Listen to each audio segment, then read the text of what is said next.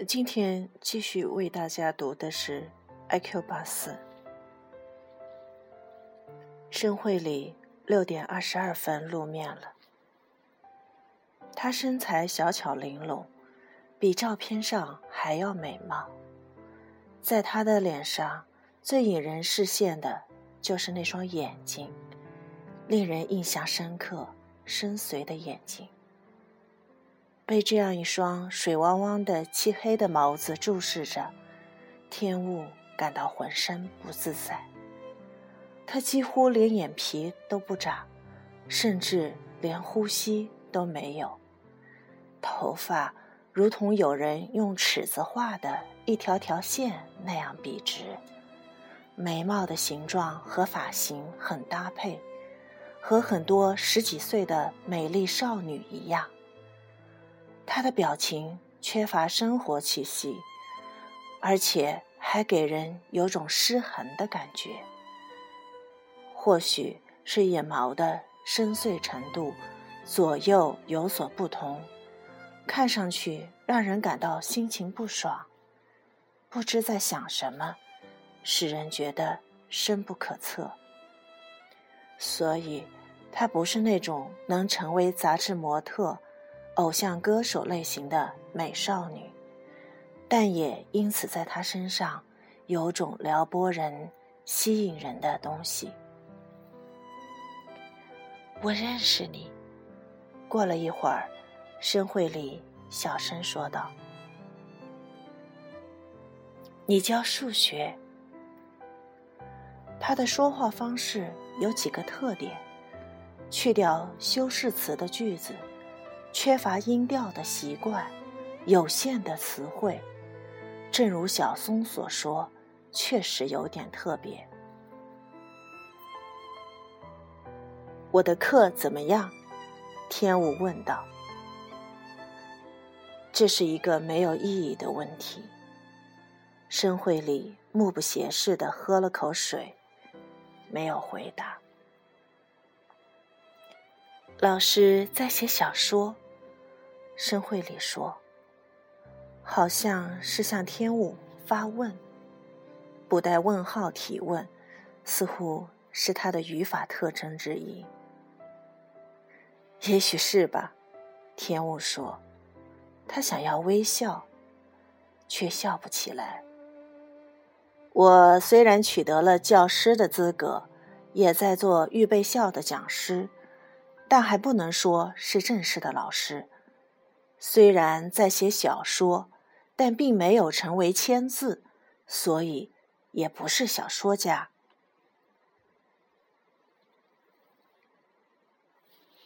老师积分讲的有意思，你把积分讲的很重要，就好像是在讲一个非常重要的人。我讲数列课时。说不定会更有激情哦。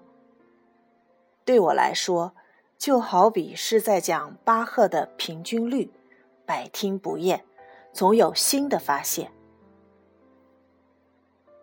我知道平均律。你喜欢巴赫？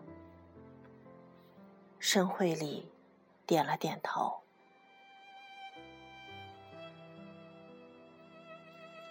你问我喜欢数学的什么地方？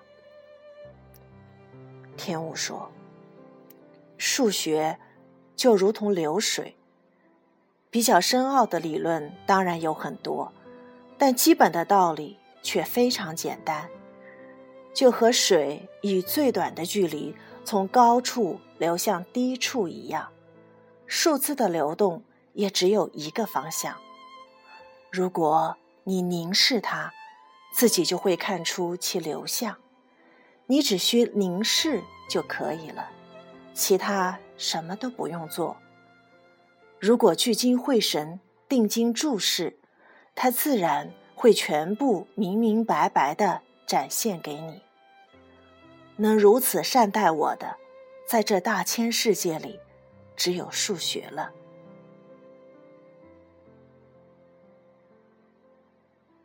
既然数学那么使我快乐，不是没有什么必要辛苦的写小说吗？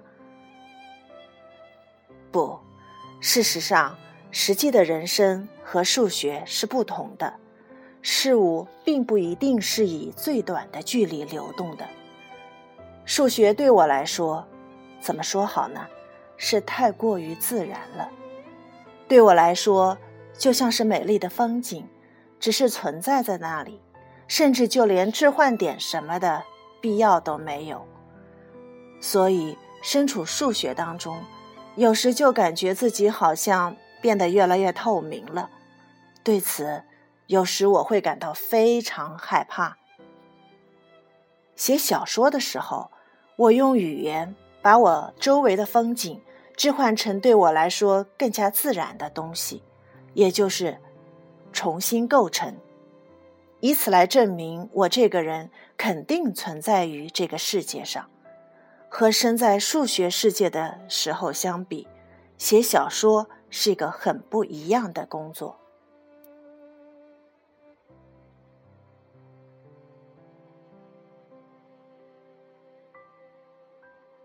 要让我来说，你其实也在做同样的工作，把你看到的风景置换成你的语言，加以重新构成，然后确定了你自己这个人存在的位置，并且你把这个过程以作品的形式保存了下来。如果这部作品能引起很多人的同感和共鸣，那就会成为一部有客观价值的文学作品了。申慧里很干脆的摇摇头，对形式不感兴趣。对形式不感兴趣，天雾重复了一遍。形式没有意义。那你为什么要写那个故事，应征新人奖？我没投稿。那到底是谁？把你写的东西作为新人奖的应征稿件投给出版社的，申慧里稍微耸了一下肩，沉默了大约十五秒，然后说道：“爱谁谁，爱谁谁。”天雾重复道，然后缩起嘴巴，慢慢的吐了一口气。事情不会那么顺利的进行，如我所料。